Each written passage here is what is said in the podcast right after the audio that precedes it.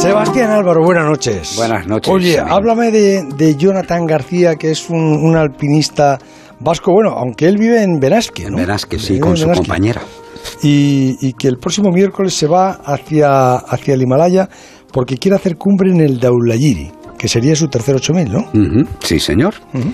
Pues eh, Jonathan García es uno de esos alpinistas jóvenes, yo diría de una, una promesa, eh, que, al que le llevo siguiendo desde hace tiempo, pero sobre todo desde eh, hace cuatro años. En el 2017 Jonathan estaba con nuestro buen amigo eh, Alberto Ceraín, que estaba con su proyecto de Juanito. Cuando Juanito le da el, eh, la embolia pulmonar, Alberto se va por sus 14 8000 y entonces Alberto Ceraín va en una marcha impresionante en un año y va por su cuarto 8000, el Nanga Parbat, donde murió, donde tenía que haber estado Jonathan García, pero que al final Alberto no le dejó ir. Eh, habían hecho una escalada al, a la Napurna que a mí me parece que, es, que ese año era de las mejores cosas que se habían hecho en España. Solo seis personas en la montaña eh, viéndoselas con un monte que, que, estaba por hacer, por decirlo de alguna forma, uno de los más peligrosos, y Jonathan subió a, a la cumbre.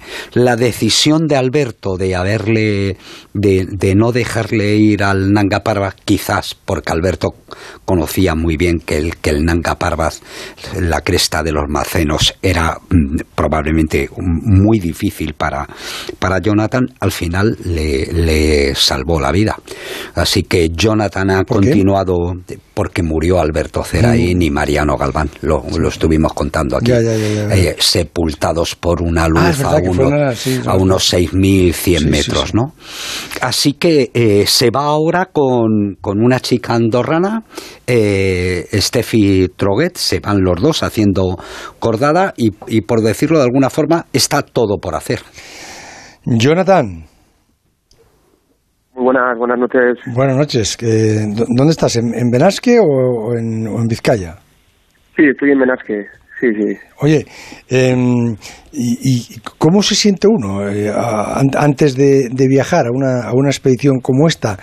¿Es emoción? ¿Son, son nervios? Eh, ¿Salen temores? ¿Salen dudas?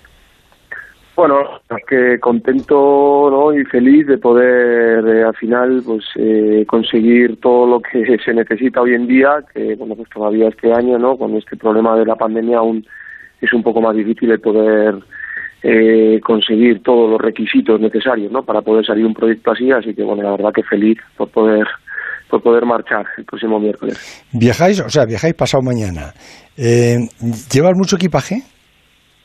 Eh, bueno, tampoco quiero decir, igual respecto al viaje anterior que fue en invierno, pues llevo menos, la verdad que llevo llevo menos cosas. ¿Y qué es lo que lo que mm, repasan más veces que que no se me olvide esto, que no se me olvide, que no se me olvide? Bueno, creo que al final, gracias a Dios, ya hemos salido alguna que otra vez con lo que ya tenemos los elementos más importantes no lo, tenemos en mente y eso es, difícil que se nos olvide así que nada bueno se nos podría olvidar alguna pequeña pequeña cosa algún pequeño detalle que, seguramente que se podría solucionar en, en Kathmandu. Oye eh, tú has subido eh, ya tienes dos ocho miles no el Anapurna y el Manaslu sí. No y, ¿cuándo, fuiste por vez primera a, a una gran montaña la de la Anapurna eh, bueno, anteriormente, en el 2016, en verano del 2016, viajé al Karakorum, a Pakistán, para intentar el Broad Peak. Y bueno, en ese caso no, no pude llegar a, arriba, pero bueno, esa fue la primera montaña de 8.000 metros que intenté el verano del 16. ¿Impresiona? ¿Impresiona mucho el Himalaya, sobre todo la primera vez? Sí, yo creo que es la, el momento, a ver, cada, cada momento es su momento y todos esos eh, viajes que estás preparando, pues aunque ya sea en el segundo o el tercero, pues te hacen estar, pues eso, con ese mariposeo en el, en el estómago y nervioso y con ganas y tal. Pero bueno, es verdad que la primera vez, ¿no? Pues como todo, para todo hay una primera vez y sí que impresionan esos glaciares y esas montañas. Y con todas las desgracias que, que, suceden algunas veces en, en la montaña, ¿recibes muchas llamadas estos días de, de tu familia, de tus amigos, Jonathan, ten cuidado, no arriesgues, no admires, ¿no? Eh, bueno, hombre, te advierten, pero tampoco en, exceso ahora por ser el Himalaya o por ir a una montaña de 8.000 metros. Bueno, creo que la gente que te quiere y que y que te conoce y que conoce a dónde vas, pues bueno, intenta tampoco darle más eh, alarmismo a, ¿no? a la situación. Pues bueno, sin más desearte suerte y a la vuelta celebramos y ya está. ¿Y vais solos, Steffi y tú, sin serpas? Sí, eso es. Eh, bueno, queremos ir en un estilo clásico y bueno, mantener un poquito, sobre todo, el estilo que es el estilo que nos gusta y el que entendemos, ¿no? El por qué vamos a estas montañas y bueno, pues eh, sí, vamos este fillo sin cherpas ni, ni oxígeno y bueno, eso es un poquitín el, bueno, el proyecto que realmente nos mueve es ese, ¿no? El mantener esa, ese estilo. Eh, ¿Qué te iba a decir? Eh, habéis estado antes escalando en los Alpes, ¿no? Con, con Steffi. Sí, Steffi la conocí, bueno, concretamente la conocí en el Valle de Benasque y ella estaba por aquí con un amigo haciendo montaña y yo también ese día estaba con otro amiguete y justo nos coincidimos y ya nos juntamos, quedamos, hicimos varias actividades por el Valle de Benasque y luego ya hemos estado prácticamente casi todo el mes de agosto estuvimos en los Alpes, eh, en el Valle de Aosta, estuvimos por ahí escalando y haciendo actividades muy chulas. Sí. ¿Y qué te parece, digo, a nivel técnico y sobre todo a nivel de fortaleza? Porque el Daulahiri es dentro de esas montañas de 8.000 metros, es una de las montañas más serias que se puede hacer. Sí, la verdad que estoy contento y feliz y tranquilo, ¿no? Por ir con una persona como Steffi, porque sobre todo, bueno, por supuesto que es física y es una chica que técnicamente se mueve bien, pero luego tiene pues mucho coco y pues la tía le pone muchísimas ganas y mucho ímpetu y actitud y luego es muy buena compañera y al final eso es lo que más valoro de cara a ir con un compañero pues es lo que realmente me importa. Tú tuviste, yo he estado leyendo esta tarde algunas cosas tuyas y tuviste una caída este invierno en, en, en ¿no? En, en, eh, o sea, que caíste por una grieta, ¿no? Sí, el, invierno pasado, cuando acompañé a Alex en su proyecto, bueno, pues eh, estuvimos en el Amarablan y la verdad que el 25 de enero hicimos cumbre, estábamos los dos pues muy a gusto, muy bien, motivados y bueno, pues luego tuve la mala suerte de que en el Everest, en la primera incursión que hice a la montaña, dirección Campo 1, pues tuve la mala suerte de, de caer en una grieta y bueno, pues creo que al final, eh, claro, nadie está preparado para volverse para casa, pero cuando pasa algo así, pues entiendes que es lo que hay que hacer y no te queda otra opción más que mojar marcha para casa. Porque, porque ¿qué, qué, mm, qué lesiones tuviste? Eh, bueno, tuve dos, eh, una fisura, fisuras en dos costillas y luego, bueno, pues estuve más de una hora para poder salir de, de la grieta, porque solamente estaba Alex en ese momento, ese día no habíamos salido para arriba nadie más que Alex y yo, y bueno pues cuando salí de allí al final pues tenía ya principios de congelación en los dedos eh, gordos de los pies.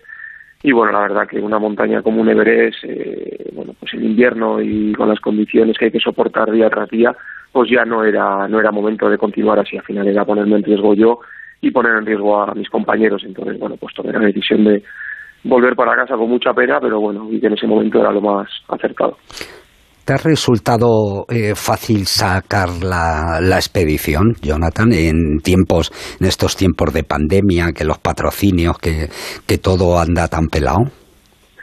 Pues no, la verdad que, hombre, siempre notamos, ¿no? Yo personalmente noto eso, que cuesta, ¿no? Cuesta llegar a transmitir, a que la persona que te pueda ayudar entienda el proyecto y el porqué de ese proyecto y de esa manera pero todavía este año, pues eh, la verdad que me da cuenta que, que todavía es más complicado, ¿no? Porque desgraciadamente nos vemos obligados a, por diferentes trámites, a, el proyecto se encarece y al final pues estamos hablando de, bueno, hay que hacer unos trámites, unas PCRs, que eso tiene un gasto y evidentemente lo tenemos que costear nosotros.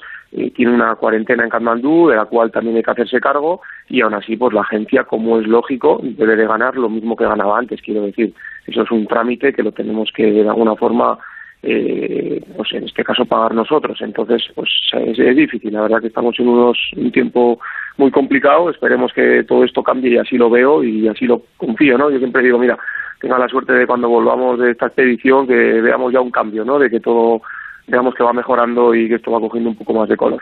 Jonathan, ¿y qué presupuesto tiene una expedición como esta mm, de dos personas? Bueno, viene a salir más o menos alrededor de los 10.000, más o menos, eh, 10.000, 11.000 euros por, por persona, más o menos, sí. Ahí mm, incluido ya todos los billetes y todo, ¿no? Sí, más o menos, sí, yo hago un cálculo o sea, total, vaya, con los vuelos e incluso, bueno, pues incluyendo más o menos eh, los gastos de lo que me pueda costar los días más de hotel y así, pues más o menos alrededor entre 10.500, 11.000 euros. Sí. ¿Te afectaría el todo el lío del K2 invernal, ¿no? Con la, con la muerte de, del chileno Juan Pablo Mor, que le, que le conocíais, ¿no? De, del, del Anapurna y creo que del Manaslu también, ¿no? Sí, la verdad que, pues mira, tanto Alberto como yo tuvimos la suerte de, bueno, pues de coincidir con, o bueno, de formar un gran equipo, porque que el equipo que salíamos de España éramos Alberto y yo, pero ahí coincidimos con Nieves Meró y Romano Benet, con los 14 8000 que terminaban ellos con el Anapurna, que era ya su tercer intento, y a la vez estaban también los chilenos eh, Juan Pablo Mor y Sebastián Rojas. Y yo pues con Juan Pablo, no sé, desde el primer momento la verdad que tuve muy buena afinidad con él y muy buen feeling y siempre nos llevamos muy bien y pues luego estuvimos teniendo mucha relación, ¿no? evidentemente vía WhatsApp y llamadas de WhatsApp y así. Y bueno, pues eh, preparamos una, un intento al Laula Diri que nos bajamos de 7.800 en la primavera del 2018 y después ya el 27 de septiembre, o sea, en otoño de ese mismo año, del 2018, conseguimos la, la cumbre del Manaslu juntos. Y la verdad, pues que sí, es una es una gran pena, ¿no? Pero bueno, creo que hay que estar también preparado pues eso, para que nuestros amigos vuelvan con un éxito como puede ser un K2 invernal sin oxígeno, pero también hay que estar preparados para esa noticia, para que no vuelvan, ¿no? Entonces creo que forma parte del juego, es una gran pena, pero bueno, hay que entenderlo así, no queda otra. El mejor triunfo es volver, Jonathan. Sí, por supuesto. Que, tengas, que tengas mucha suerte. Un abrazo muy fuerte. Y ¿eh? espero seguirte que, nos vayáis contando cosas, Jonathan. Por supuesto que lo contaremos. Nada, muchísimas gracias a vosotros. Gracias, Jonathan. Fuerte abrazo. Nada, fuerte abrazo. Se van al Daulayiri pasado mañana. Jonathan García y, y eh, Steffi, Troquel. La de Andorra. Sí. El transistor. José Ramón de la Morena. Onda Cero. ¿Cuánto queda? Poco. ¿Cuánto es poco? Pues poco. ¿Cuánto es pues poco? Papá, no seas pesado, aún faltan unos días para tener tu Nissan. Vale. Es normal que no puedas esperar a que vuelva la semana de los concesionarios Nissan, pero ya está cerca. Del 11 al 20 de marzo tendrás ofertas exclusivas en toda la gama. Pide tu cita ahora en nissan.es. Los mejores juegan sobre seguro. Apúntate un tanto en Clínica Menorca y ven a conocer la técnica más novedosa y efectiva en microinjerto capilar. 30 años de experiencia y más de 20.000 cirugías realizadas. Así es como Clínica Menorca te garantiza los mejores resultados. Tu implante capilar solo con los mejores profesionales. Llama ahora al 953 5062 y pide tu cita gratuita. Clínica Menorca.